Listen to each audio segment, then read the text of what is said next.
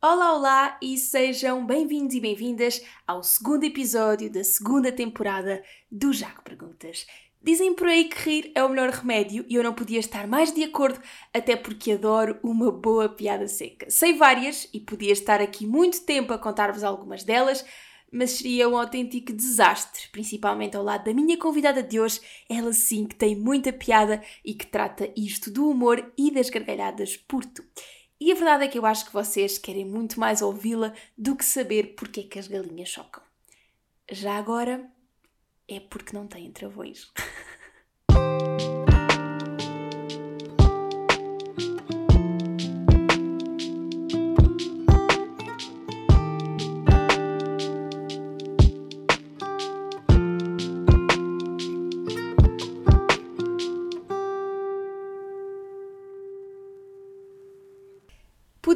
dizer que recebo hoje a convidada mais pequena de sempre do Jaco Perguntas, mas acredito que o nosso tamanho está mais naquilo que somos e fazemos do que no nosso cartão de cidadão.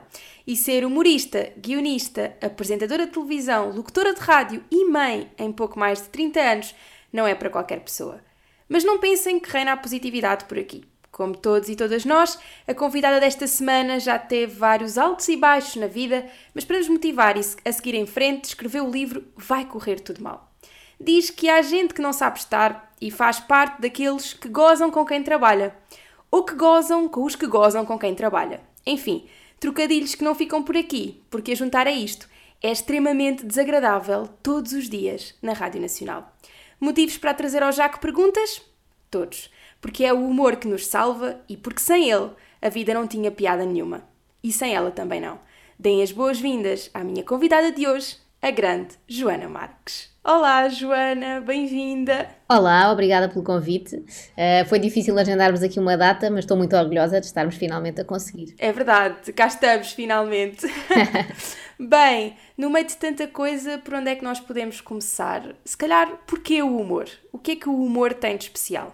Uh, pois eu não me lembro assim do momento em que escolhi propriamente o humor, acho que foi assim um caminho natural, como se calhar as pessoas que têm muito jeito para desenhar uh, vão desenvolvendo esse, esse talento, ou, ou, como quem gosta de jogar futebol vai, vai tentando jogar mais a sério. Portanto, primeiro o humor surgiu como uma coisa normal, ainda longe de imaginar que um dia podia ser profissão. Eu, pensando assim nos tempos da escola, era aquela pessoa que gostava sempre de estar a ironizar um bocadinho com com os professores e que umas quantas vezes ia para a rua, porque pronto, eles não gostavam muito, eu percebo o lado deles, uh, e por isso tinha já este espírito assim de, de, estar sempre a encontrar o ridículo nas situações. Depois o momento em que eu percebi que isso podia ser se calhar mais sério, quando, foi quando cheguei ali ao fim do 12 ano e não me identificava muito com nenhuma das profissões normais uh, e dos cursos que os meus amigos iam tirar, alguns queriam ir para Direito, outros queriam ser jornalistas, eu acabei por ir para Ciências da Comunicação só porque não havia assim nada melhor, digamos, para aquilo que eu queria, eu gostava de escrever, mas não, não notícias, não é? Não escrevia muito a sério, resvalava sempre para o humor, mas não havia propriamente um curso, mesmo de, de guionista, que foi o primeiro trabalho que eu comecei por ter,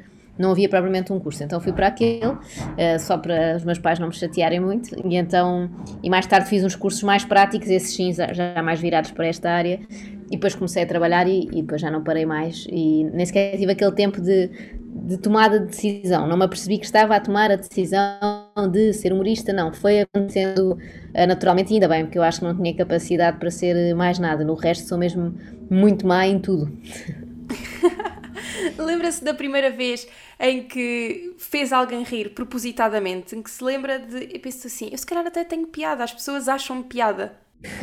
não me trates por você, senão sinto-me velhíssima, eu quero acreditar. Okay. Sinto-me sempre com 16 anos, por isso quero acreditar. Um, não sei, eu acho que há de ter sido uma coisa meio, meio infantil em casa de tentar fazer rir os meus pais, que é aquele primeiro público que nós temos. Lembro-me uhum. que com o meu irmão fazíamos umas peças no Natal. Eu acho que muitas, muitas famílias passam por, este, por esta chatice dos filhos e dos netos quererem fazer teatrinhos no Natal e os nossos eram a imitar uh, os sketches do Hermano José. Na altura, acredito que seja uma coisa que muita gente fez, e depois alguns foram médicos e engenheiros e tal. E pronto, no meu caso, continuei no fundo a fazer coisas desse género uh, pela vida fora, mas talvez seja assim a primeira memória que eu tenho de uma coisa mais, mais a sério, entre aspas, era montarmos ali uma espécie de palco e fazermos no Natal, uh, assim, para os pais e para os tios e para os avós.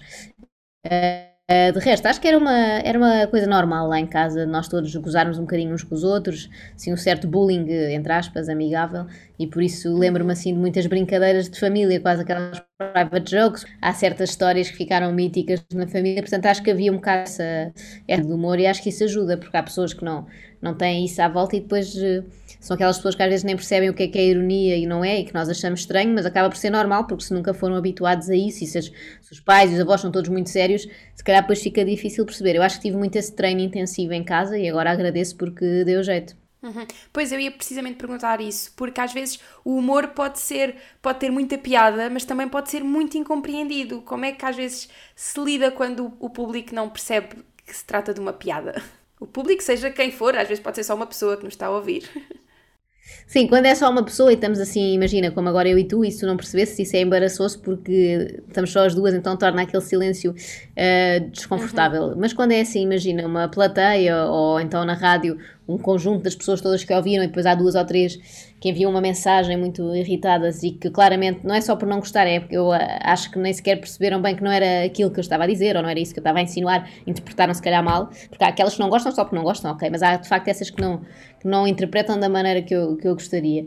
E quando são assim poucas, eu pronto, eu continuo a achar que é impossível é que toda a gente entenda tudo da mesma maneira e receba as coisas igual, portanto acho normal, resigno-me com isso e não tenho aquela coisa, agora vou explicar a piada, não vale a pena, pronto, uhum. ou não entendeu, ou não gostou, ou, e mais vale seguir, uh, porque acho que acaba sempre a ter uma porcentagem mais pequena do que as pessoas que, que perceberam. Uhum. E hum, quando tu estudaste Ciências da Comunicação, uh, eu também tirei Ciências da Comunicação. Como é que depois uh, se pega no curso e se segue para a vertente do humor? Como é que começam a surgir as primeiras oportunidades no humor? Às vezes em cursos que são muito virados ou para o jornalismo ou para a parte de estratégia e às vezes essa parte do humor e do próprio entretenimento não tem assim tanto espaço. Sim, eu diria que não teve nada a ver com o curso, na verdade foi um bocadinho nos intervalos do curso uhum. e depois até comecei a trabalhar ainda antes de o acabar. E no, aquilo depois na altura foi o Tratado de Bolonha, que eu já sou velha, uhum. então eram quatro anos o curso e de repente passaram, passou para três. Uh, e, e então nessa altura tive que fazer esse terceiro ano já meio à distância, só ia lá à faculdade só fazer os exames porque já estava a trabalhar comecei a trabalhar, porque, como te dizia há pouco, ao mesmo tempo fui fazendo um curso, tipo mais curso profissional, uhum. na, na, altura numa escola que era a Restart, e que tinha cursos de, para argumentista, para guionista, e tínhamos vários módulos em que aprendíamos, eh, pelo menos as bases da escrita de várias coisas, comédia, entretenimento, tipo de, concurso de televisão, talk show, etc. Isso eu gostei muito mais, porque o curso que eu tirei era muito teórico e para mim era muito aborrecido aquilo, ainda por cima sabendo eu que não queria ser jornalista, não uhum. tinha ali nenhuma motivação, estava bastante desmotivada com aquilo e então de repente fiz um curso que adorei e com pessoas que também queriam fazer o mesmo que eu e onde conheci também professores que trabalhavam nessa área e uma delas, uh, na altura a Maria João Cruz, convidou-me para ir para as produções fictícias, que era a grande empresa na altura de guionistas em Portugal, escreviam para o Hermano José, para a Ana Bola, para a Maria Rueff e tinham ali uma, um conjunto de guionistas sempre a trabalhar e então juntei-me a eles nessa altura, ainda meio como estagiária, mas depois rapidamente comecei a ter trabalho e as coisas foram-se metendo umas nas outras e pronto, lá acabei o curso, mas só, só para dizer que acabei. Acho que nem nunca fui buscar o certificado ou o que era. Acho que ainda está lá. lá. Paguei e depois não fui buscar, que ainda é mais estúpido, tem que ir lá um dia. E não é barato. Uh, para provar. Pois não, pois não aquilo tinha certificado e diploma. O diploma ainda era mais caro. Eu não, o diploma não quero mesmo, vou, vou então pagar só o certificado, mas uh, creio que não, que não levantei. Tenho que ir lá um dia e de facto até agora não, não fez falta. Eu acho que é sempre bom aprender as coisas e claro que há coisas que eu aprendi no curso e que me lembro, mas não foi um curso que eu tenha adorado. Era muito, pelo menos na minha faculdade, era muito muito pouco prático, não havia nada de prático mesmo. Eu via amigas minhas que tiraram uh, jornalismo noutras faculdades e que punham a mão na massa e faziam programas de televisão e de rádio. Eu acho que isso teria sido, para aquilo que eu queria fazer, teria sido uma mais-valia, mas pronto, na altura não sabia. Escolhi o curso errado. e em termos profissionais, qual é que é assim o projeto ou os projetos que, que mais destacas e que mais te marcaram e que tu mais gostaste? É sempre mais fácil lembrar os mais recentes, não é? Mas eu uhum, também claro. acho que ao mesmo tempo são de facto, são de facto os, os melhores, entre aspas, não, não desmerecendo os outros, uh, mas é porque eu também já aprendi mais, portanto agora estou mais à vontade. Os primeiros claro. são um bocadinho mais sofridos porque acabaste de começar a fazer aquilo, não estás à vontade. Mesmo a, a ideia de trabalhar em conjunto com outros guionistas não é muito fácil porque quando ainda, ainda tens vergonha, tens num brainstorming, tens que dar ideias alto, não é? Tu, se não tens uhum. bem confiança na tua ideia, pode, lá está, é tal história, podes dizer uma piada que ninguém acha graça ou que ninguém entende, ou que. Portanto, há, há mais esse medo de não ser compreendido, dos outros não gostarem de nós. Pronto, eu acho que os primeiros foram um bocado mais traumáticos, mais puxados, digamos assim. Ninguém me tratou mal nunca, nada disso. Eu é que tinha que vencer essa timidez, claro. que hoje em dia não tenho, felizmente. E tento agora, quando há pessoas eventualmente mais novas ou que estão mais a começar, eu também facilitar-lhes essa entrada num, num grupo em que está toda a gente a, a tirar ideias para o ar e fazer as pessoas ver que não, não devem ter medo, porque é só com ideias de vários, e isso vê-se muito agora no, no programa Isto é Gozar com quem trabalha, com o Ricardo Araújo Pereira, que o método que ele promove de trabalhar é mesmo este, é, é mesmo pensamento livre e falar alto e nós dizermos tudo, sem medo. Nas, claro que nas primeiras semanas, mais uma vez, tivemos alguma cerimónia, porque não o conhecíamos bem e era claro. estar ali a trabalhar com ele, um, mas a partir do momento em que essa barreira passou, é mesmo muito útil isso, porque das ideias de todos surge sempre uma ideia que é melhor do que a de cada um. Ou seja, isto parece assim meio poético, mas é mesmo verdade. Porque eu dou uma ideia que envolve uma mercearia e a pessoa que está ao lado diz: Não, mas se em vez de uma mercearia fosse um avião, e a outra ao lado diz: Não, em vez de um avião, e de repente chegamos a uma ideia que aquela última pessoa que falou não teria chegado a ela se não tivesse sido estes nossos contributos. Ou seja, é não ficar agarrado a é, a minha ideia tem que ser a ideia final. Não, vamos ouvir os contributos dos outros e vamos construir uma coisa que sozinhos cada um de nós não não chegava lá. E há muito este trabalho de equipa uh, no humor, quando são assim programas de televisão e coisas eh, grandes, não é? Que uma pessoa não faz sozinha. Eu acho que isso é, é muito interessante. Portanto, esse dá muito gozo agora e dá muito gozo também o extremamente desagradável na rádio. Aí, por outro lado, estou por minha conta, não é? Mas não tenho limite nenhum, isso é bom, ou seja, é aquele lado meio, meio selvagem que é ninguém tem que aprovar o meu texto, não é? Como antigamente, às vezes, se eu estou a escrever para alguém que vai dizer, é óbvio que a pessoa me pode dizer: olha, isto não vou dizer porque sou amigo de não sei quem, ou esta piada não gosto, risco. E aqui não tem isso. Pronto, às vezes pode correr mal porque não, não me risco a mim própria, não me censuro, mas é muito divertido porque, pronto, dentro dos meus limites próprios, uh, posso fazer tudo e eu gosto dessa sensação de liberdade total e também de surpreender depois as pessoas, sobretudo as que estão ali no estúdio comigo, não é? Que é quem reage. Uhum bem o que é que eu vou dizer, então é agir ver a sensação delas ouvir a. Eu já conheço as piadas, não é? Porque já escrevi na véspera e para mim é mais divertido é depois vê-las a, a, reagir, sobretudo a Ana Galvão, que ela é assim muito reativa a tudo. E isso é que me diverte mais. As piadas já não me divertem tanto porque para mim já são do dia anterior e eu já sei, uhum. já estragou aquela surpresa inicial. Mas divirto muito a escrever e a fazer. E portanto são dois trabalhos que são muito divertidos. Portanto, se eu tivesse que eleger cada um à sua maneira, um mais solitário e mais independente e o outro mais de equipa, mas com uma equipa que eu acho que foi a melhor em que eu trabalhei até agora, em todos os aspectos, em, no, aspecto de serem todos muito bons individualmente, mas também como amigos e como diversão que temos ali todos os fins de semana, e por isso, pronto, elegi estes dois. Mas claro que para chegar a estes dois foi muito bom ter escrever para uma data de pessoas e em muitas coisas diferentes, televisão, rádio, etc. Uhum. Um, eu, ia, eu ia também pegar aí pela questão de fazer humor uh, sozinha ou em equipa. Uh, se, seria difícil escolher um para o resto da vida ou o ideal é assim o melhor dos dois mundos? Não, isto para mim é o ideal, embora consuma obviamente muito tempo, não é? Porque claro. são dois, eh, dois projetos exigentes, cada um à sua maneira, um por ser todos os dias, o outro porque apesar de ser uma vez por semana, temos ali que compilar a semana toda, assim em tempo recorde. Uh, não, cons não conseguia assim de repente escolher escolher um. um claro que o, o, individual tem a vantagem de se adaptar melhor à nossa vida, no sentido em que só temos que gerir o nosso tempo, que para quem tem filhos e tal, dá jeito, não é? Em termos logísticos, dá jeito. Eu escrevo quando me dá jeito, não, não tenho que combinar com outras pessoas e ver quando é que elas podem. Um, mas o. O de grupo traz outras coisas, traz no trabalho aquilo que eu te explicava, de todos contribuírem e de aprendermos coisas novas e chegarmos a, um, a, uma, a uma conclusão melhor do que sozinhos. E tem também este lado so social, de no fundo estamos ali a divertir-nos como amigos. E isto, por exemplo, na, durante a pandemia foi muito bom porque eu não via ninguém sem ser casa-trabalho, não é? Como muitos de nós. Uhum. E, e, tinha a sorte que o meu trabalho não era com pessoas aborrecidas, não era só aquele colega de escritório que nós nem falamos muito. O meu trabalho era estar com amigos que deu imenso jeito, porque mesmo naquelas alturas em que não claro. se podia circular, nós podíamos circular para ir trabalhar só. E pronto, eu assim juntei o útil ao agradável. Portanto, é mesmo difícil escolher, porque o, o meu outro trabalho é mais solitário. Tem aquele gozo final uhum. de eu ter chegado à piada e tal, e muito giro, uh, mas, mas é solitário. Eu chego à piada, rio-me, mas não está assim ninguém para se rir comigo no processo. Pronto, depois só quando, quando entregue isso a, a quem vai ouvir. Portanto, se calhar elegia o, o trabalho do grupo. Uhum. E o humor, para se fazer bom humor, para se ter piada, deve-se pensar no que é que as pessoas vão pensar, ou seja, pensar se as pessoas acharão piada aquilo que se está a escrever, ou por outro lado, não pensar muito naquilo que as pessoas podem dizer para manter aquilo que é piada e esperar um bocadinho uh, para, não, para não, não te sentires limitada naquilo que estás a fazer.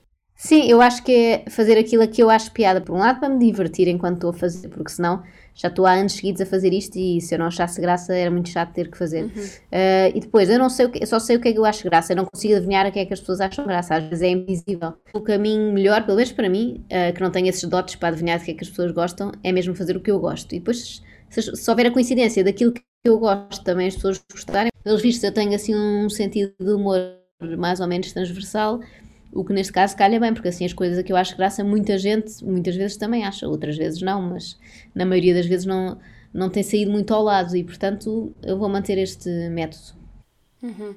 Uh, falemos agora do extremamente desagradável, que é neste momento um dos podcasts, em, em, é um programa de rádio, mas transformado em, em formato podcast e é um dos podcasts mais ouvidos do país neste momento. Um, qual é que é uh, o principal desafio de fazer o extremamente desagradável? É o facto de ser diário? É o facto de ser diário e ter de encontrar conteúdo todos os dias? Uh, há, todos os dias há conteúdo para, para se poder pegar para um extremamente desagradável? Sim, eu acho que nesta fase até estou com conteúdo a mais, porque agora vou, em agosto vai parar para as férias e eu estou a ver que tenho, muita, tenho poucos dias já e, e pouca coisa, pouco, tenho muitos temas para poucos dias, vou ter que deixar alguns uhum. de fora. Mas durante muito tempo eu sentia um bocado isso, a minha angústia maior era até encontrar o tema. De repente, não sei porquê, não sei se foi deste ano de pandemia, acumulei imensos temas, as pessoas também começam a, a sugerir muitos temas e eu vou tomando nota de tudo, tenho aqui notas do telemóvel que nunca mais acabam, com muitos temas acumulados. Portanto, neste momento a minha dificuldade não é, já foi isso do, do tema, agora não é tanto, é mais o tempo, porque é uma rubrica que demora muito tempo a escrever, porque uhum. para, para, escrever tem várias fases, eu tenho que ir ouvir tudo o que há sobre aquele tema, porque também sou um bocadinho obsessiva e vou. Se a entrevista tem 3 horas, eu vou ouvir as 3 horas, porque não se sabe. Uhum. Às vezes ao fim de meia hora já tenho muita coisa, mas agora quero ouvir o resto para saber se ainda há coisas melhores. Portanto, ouço tudo. Exato. Muitas vezes são programas grandes, uh, tenho que ouvir tudo, depois edito eu os sons para para ficarem mais ou menos, nunca ficam muito pequeninos, mas para ficarem uh, certos que contem aquela história e depois em cima uhum. disso é que construo uh, a minha história e as piadas, etc. Portanto, acabam por ser muitas horas. Se fosse só um texto sem sons e etc., era muito mais rápido. Portanto, às vezes, neste momento, o meu maior desafio é ter tempo, porque acabo por ter que escrever à noite, até porque com crianças em casa e tal, tenho que escrever de noite e acordar depois muito cedo, e por isso eu diria que o meu maior desafio é, é esse. Temas, felizmente, têm havido muitos. Uhum. E já alguma vez te aconteceu escreveres alguma coisa à noite e achares que aquilo era super engraçado e no outro dia de manhã, quando chegaste à rádio, olhares para aquilo e pensar assim: isto não tem piada nenhuma? Sim, sim, claro, várias vezes e às vezes até à, noite, porque eu estou a escrever às vezes e como estou cansada, estou meio a adormecer a escrever e é incrível é, como o teu cérebro e as tuas mãos funcionam sem tu estás bem a dar conta. Sim. É assim uma espécie de hipnose. Eu, às Exato. vezes está-me assim a cair a cabeça, depois olho para o ecrã e escrevi frases que eu não sei de onde é, é quase, quase que dos espíritos. Olho para lá e não fazem sentido nenhum. E é o momento em que eu penso, tenho que parar, então não insisto, eu já percebi que escrever assim é uma tortura e não vai sair bem, portanto é mau para todos. Uhum. Mas claro, claro que há dias em que eu chego à rádio, às vezes eu nem leio antes, porque eu não tenho tempo, eu entro na rádio e está um uhum. programa em andamento, não é? No qual eu também participo, claro. então não volto a ler o texto. E para, estou a ler pela primeira vez quando estou a dizer no ar, e às vezes nem sei bem o que eu escrevi, é agir, porque já me esqueci, não é? Com dormir e tal. Às vezes há frases ali que eu penso que não fazem sentido. Quando eu estou assim com um bocado menos de convicção a ler, é por causa disso, é, que é isto que eu escrevi aqui. Mas pronto, acho que tendo em conta o ritmo que é necessário, as pessoas perdoam coisa ou outra que não saia bem, porque realmente todos os dias é, é puxado às vezes, porque é muito cedo e implica escrever muito e ouvir muita coisa, então são muitas horas uhum. para depois fazer 7 ou 8 minutos de, de rádio, mas acho que vale a pena. Vale muito a pena. E se escrevesse um episódio sobre ti, o que é que tu escrevias? Uma história que tu contasses sobre ti, alguma coisa? Não, eu tinha aqui muito material acumulado sobre mim e, e os ouvintes chamam logo a atenção nisso. Eles são muito. São tipo eu, sou o que, é o que eu faço às outras pessoas, eles também me apontam logo o dedo. Eu acho isso ótimo. e fico muito chateada por quando digo alguma coisa mal. E então eu tinha muitas gafes também já para acumular. e é difícil fazer-te rir? Ou nem por isso? O que é que te faz mais rir? Não, acho que não. Acho que o que me faz mais rir são. Isto é uma resposta muito vaga, mas são pessoas não é? E sobretudo tenho mais facilidade em rir, em rir em contexto assim social, lá está, estar com amigos meus ou estar com as pessoas com quem eu trabalho, que ainda por cima muitas delas têm graça, não é? E rimos muito a fazer estes uhum. programas todos, ou seja, às vezes dizemos que rimos mais a fazer o programa do que depois com o programa propriamente dito. Uhum. Uh, mas acho que é isso, é aquela ideia até de quando conhece uma pessoa há muitos anos a ver histórias e piadas que voltam sempre, eu acho isso muito muito divertido, é quase como se as nossas vidas fossem também uma sitcom, não é? E nós fôssemos uhum. as as personagens. Depois, sem ser assim, rio muito com séries, não, não sou um público difícil, rio muito com, com séries, com, com espetáculos que vou ver, com contextos que leio, também gosto muito de ler livros que são muito engraçados e ficas até com aquela coisa, como é que eu não tive esta ideia? Às vezes tenho esta inveja de, de textos que leio e que acho muito giros, portanto não, não acho, não sou difícil de rir, se calhar não rio assim à gargalhada, mas de, de gostar, uh, gosto de muita coisa. Uhum. E quem é que são as tuas inspirações no humor? Ou alguém que já tenhas conhecido que realmente era aquela pessoa que tu admiravas quando começaste a, a, a gostar de humor, se é que, que eras, um, uh, ah, como é que eu ia dizer, que gostavas de humor antes de seres humorista, digamos assim, se apreciavas o humor e se vias, vias espetáculos ou conhecias pessoas ligadas ao meio. Claro que primeiro o mais óbvio era o Herman, era aqueles programas que as pessoas paravam para ver e depois tive a oportunidade de trabalhar com ele e acaba sempre por ser um marco, não é? Uma pessoa que eu via durante muitos anos e agora estou aqui e faço parte desta equipa de imensa gente que faz este programa. Uh, mas assim, mais diretamente, eu diria, eu iria eleger talvez um jogado fedorento, neste caso o Zé Diogo, o Ricardo e o Zé já conhecia por outras eh, razões familiares, que as nossas famílias são, são amigas, uh, mas pronto, diferente de conhecerem em contexto profissional claro. e estar ali com ele e sermos colegas de repente, não é? Exato. Uh, portanto, eu diria que, assim, em termos de influência, eles são, assim, as maiores, as maiores influências uh, mais diretas, mesmo aquela onda deles dos dos tesourinhos experimentos, que era uma coisa que eles tinham, não é? De analisarem os vídeos, eu acho que acaba por ser um bocadinho um legado que eu perpetuo aqui de outra maneira no, no extremamente desagradável. Eles analisavam certos de vídeos eu faço o mesmo, mas com, com sons e como fazia com vídeo no, no alto e baixo, portanto é um plágio mais ou menos descarado, acho que eles não se importam. não, eles devem gostar. um, eu acho que eu encontrei um propósito para nós termos adiado esta entrevista tantas vezes. Porque realmente nós estamos a gravar esta entrevista poucos dias depois de tu teres sido nomeada um globo, para um Globo de Ouro. Portanto, nós adiámos esta entrevista ah, só para poder falar sobre isto. Eu acho que isto aconteceu. Foi o destino, o universo fez com que isto acontecesse. Então vamos ter que falar neste assunto. Como é que é? Qual é que é a sensação de estar nomeada para um Globo de Ouro? Olha, é surpreendente, não. Isto é o discurso das pessoas depois que ganham e dizem que não estavam à espera, não é? Mas neste caso é mesmo verdade, não, não Já pensaste no discurso?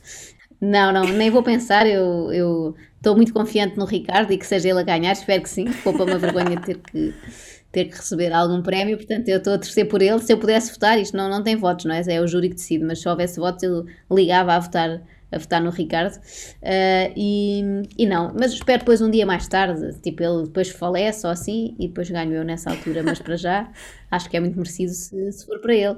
E por isso não vou pensar em discurso nenhum. Uh, já estou a pensar que tenho que arranjar uma roupa para ir, não é? Porque não, as roupas que eu tenho, nenhuma delas dá para, para os de Ouro, isso é que é uma chatice.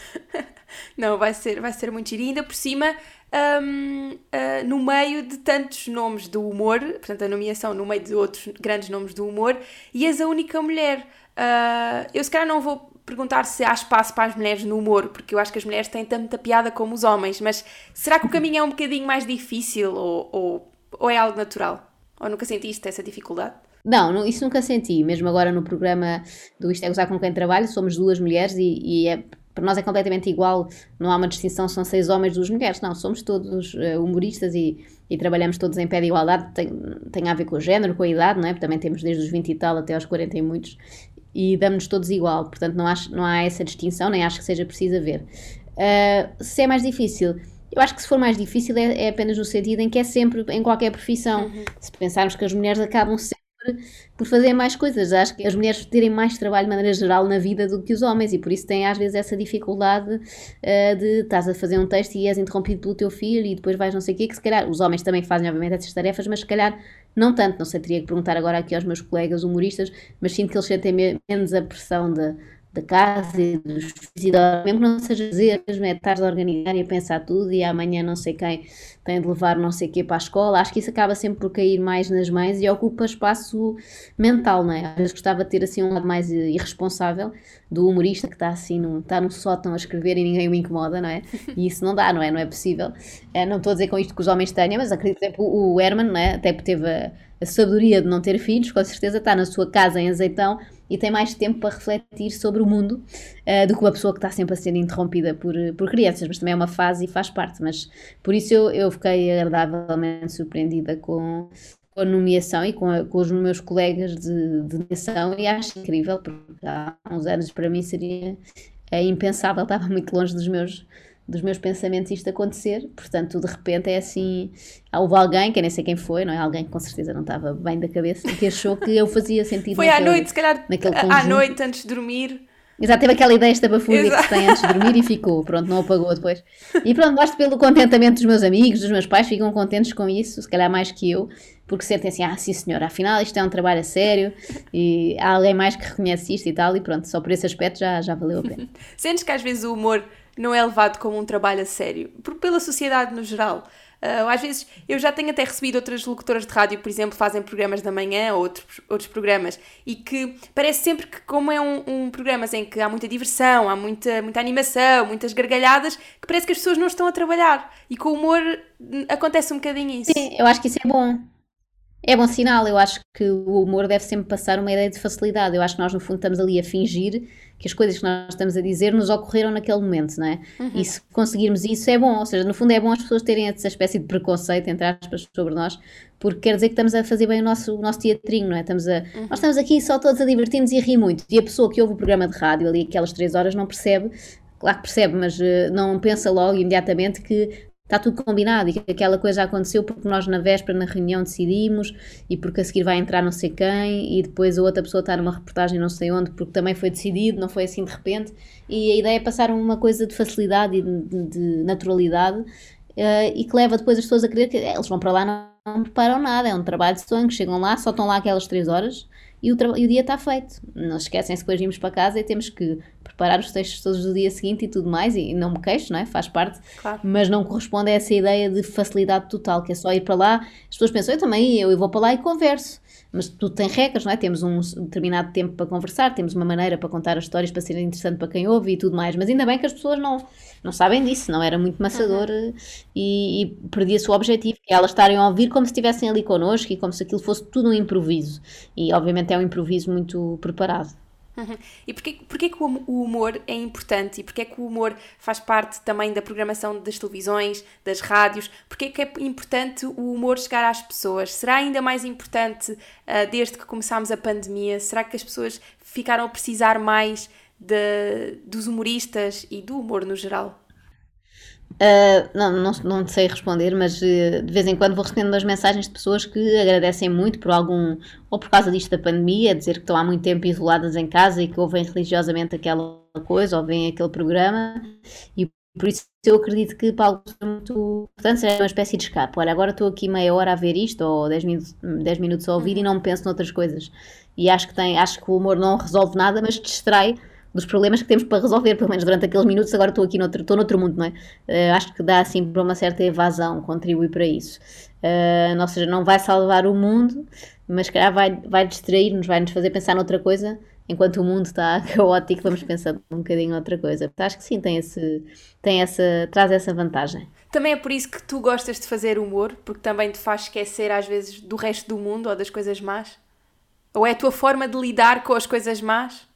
É, eu acho que sim, tento sempre dar a volta assim, a não ser que seja uma coisa tão grave, tão grave que não, é, não há volta possível, mas isso talvez só a morte, não é? Eu acho que mais nada. Uhum. Uh, e por isso, e eu tento sempre ter essa palavra mais de, de, incentivo e do humor, e os meus amigos contam também com isso mesmo que seja uma altura horrível, não no momento, mas imagina alguém que perdeu um familiar muito próximo, não é, não é no momento do funeral que eu vou fazer, mas ao fim de dois, três dias, e dependendo da intimidade que eu tenho com cada pessoa, sentir que aquilo já é, é um assunto com o qual podemos brincar e tornar a coisa mais leve. Acho que o humor traz, traz essa leveza a coisas que são muito sérias, algumas muito graves, muito chatas e que não vão deixar de ser por causa disso, mas deres um bocadinho de leveza durante um minuto, pelo menos naquele minuto foi menos mal. Não quer dizer que a pessoa a seguir não vá outra vez ficar triste, etc. Porque lá está, não cura nada, mas uh, alivia ali uns bocadinhos. Uh, e, e, eu acho que também é por isso, acho que é um mecanismo natural que nós temos desde pequenos, uns mais que outros, de olha, vou aqui brincar com isto que assim não, parece que não foi tão grave.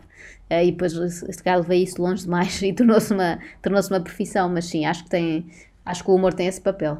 O humor só faz sentido porque podemos fazer piadas sobre tudo ou há assuntos sobre os quais não se deve fazer piadas? Ah, não, não, acho que podemos fazer sobre, sobre tudo. Uh, há umas que eu não gosto nada, mas acho que podem ser feitas. Uh, uhum. Até porque não sou eu que vou definir o gosto e o que é que está bem e mal, se não correr o risco de depois vir outra pessoa e também definir o que é que eu podia ou não fazer. Eu percebo que para algumas pessoas há uma outra piada que eu faço, ah, para mim já, esta já foi longe demais ou esta já foi ofensiva, eu aceito isso da mesma maneira que eu acho isso noutros humoristas portugueses ou estrangeiros. Mas acho que é bom que se possa fazer tudo. E às vezes as pessoas têm dificuldade em, em perceber isto. Pensam, mas como é que se pode dizer tudo? Sim, claro que pode. Uh, podemos até depois não gostar, podemos ficar ofendidos, podemos até ir hoje em dia com as redes sociais e tudo mais. É possível responder a, ou interagir com as pessoas que fizeram as piadas. Agora, acho que a solução nunca pode ser é despedir, cancelar aquelas coisas que nós costumamos ver. Eu acho que a pessoa tem direito a dizer tudo, como os seus ouvintes, espectadores também têm direito a dizer tudo uh, e a manifestar o seu desagrado, por exemplo. Acho que as duas coisas são, uh, são válidas. Depois, os, os, tais limites que se fala sempre, que é, até onde é que vai, a, até onde é que pode ir a piada. Acho que cada um define os seus e com isso também depois vai atrair pessoas que têm os mesmos e vai repelir as que não têm. Há pessoas que vão deixar o meu humor demasiadamente inofensivo, muito soft, outras o contrário, depende muito da interpretação de, de cada um. Às vezes as pessoas dizem, ah, só fala mal de pessoas. O conceito delas é falar mal.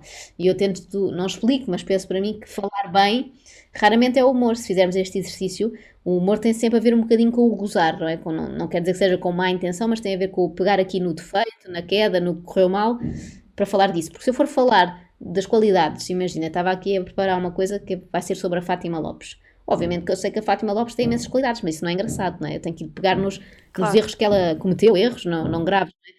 Eh, seja nas gafes, seja aqui nas coisas que está a dizer numa entrevista e que podem ter graça. Se eu fizesse um texto só a elogiar a Fátima Lopes, era muito justo, sim senhora, mas não era humor, não é? Ninguém ia querer ouvir.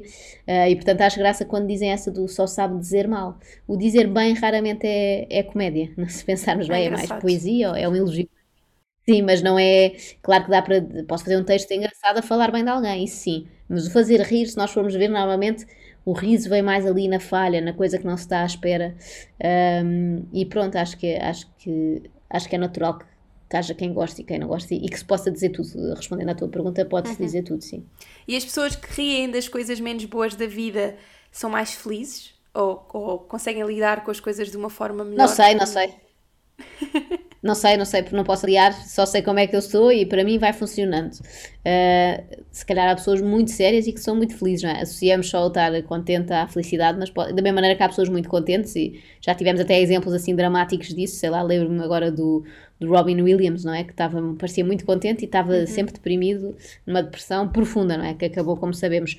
Uh, portanto, acho que uma coisa não tem diretamente a ver com a outra. Há sim pessoas macambúzias que se calhar são felizes, não são é divertidas, não é? Mas são felizes, e há outras muito alegres e que por dentro estão muito, muito tristes. Uh, portanto, não vejo assim uma relação. Para mim, funciona assim. Eu acho que depois cada um deve arranjar a sua maneira de, de ir sobrevivendo, melhor, melhor do que pior. Exato, convém. Acho que é o que todos queremos. Bem, Joana, estamos a chegar ao fim da nossa conversa.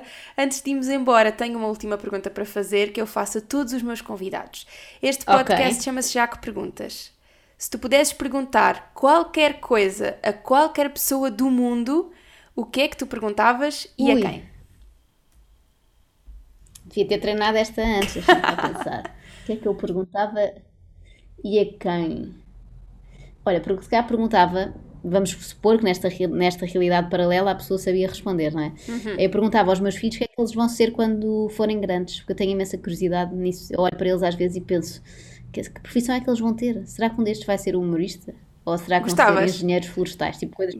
Gostavas que não, eles fossem humoristas? Gostava se, se, se, eles fossem bons humoristas, gostava, porque sempre era mais uma coisa que eu tinha para ver e para, para uhum. me rir. Mas duvido, não é? Normalmente não há assim grandes famílias inteiras de humoristas é, é, raro. Normalmente basta um e os, as outras pessoas percebem que não é, não é boa ideia. Mas tenho curiosidade genuína no que é que eles vão ser, porque é tão imprevisível. Porque às vezes vemos, nossa, sei lá, vemos aí na televisão advogados, médicos, aqui eu penso sempre assim, as mães deles quando eles eram pequeninos não imaginavam que, que fosse sair dali um médico, não é? Então tenho essa curiosidade, ainda vou ter que esperar muito, que eles realmente estão longe de saber o que é que vão ser, um deles nem, nem fala. Uh, mas se calhar, olha, fazia essa, fazia essa pergunta. Estou muito curiosa e, e esta é daquelas curiosidades que não dá para matar, só mesmo esperando 20 anos e vou ter que esperar. Então, daqui a 20 anos voltas a ouvir esta entrevista e vais poder dizer: Olha, Joana, Joana de 2021, eles foram isto e aquilo. Exatamente, exatamente. Um deles é astronauta, assim, uma coisa estranhíssima, nunca se sabe. Nunca se Ou sabe. influencer, que ainda seria pior. Nunca se sabe. Ou Exato. youtuber. Podem ser tudo. Bem, Joana, muito obrigada por esta conversa, obrigada pela tua obrigada. presença aqui no Jaco Perguntas, foi um gosto conhecer-te, uh, acompanho muito o teu trabalho, gosto muito e acho que toda a gente que te está aqui obrigada. ouvir, se não te conhecia, passou a conhecer e espero que vão ouvir todos os extremamente desagradáveis que há por aí, que há muito material. Espero que sim. Muito sim, obrigada. Sim, tem muitos episódios que poderem ouvir. Obrigado pelo convite. Desculpa termos demorado tanto a combinar. Não faz mal. Mas, mas conseguimos, é o que interessa. É o que interessa, é o que importa. Beijinhos. Beijinhos, Joana. Obrigada. E está feito. Chega assim ao fim mais um episódio do Jaco Perguntas. Obrigada por terem estado desse lado. Espero que tenham gostado e desculpem algumas falhas no som, mas a internet nem sempre é nossa amiga e o dia em que gravámos o episódio foi um desses. O que interessa é que está feito, que foi uma conversa incrível. Espero que tenham gostado e por isso, olhem, conto convosco na próxima semana para mais um episódio muito especial. Beijinhos grandes, boa semana e até lá.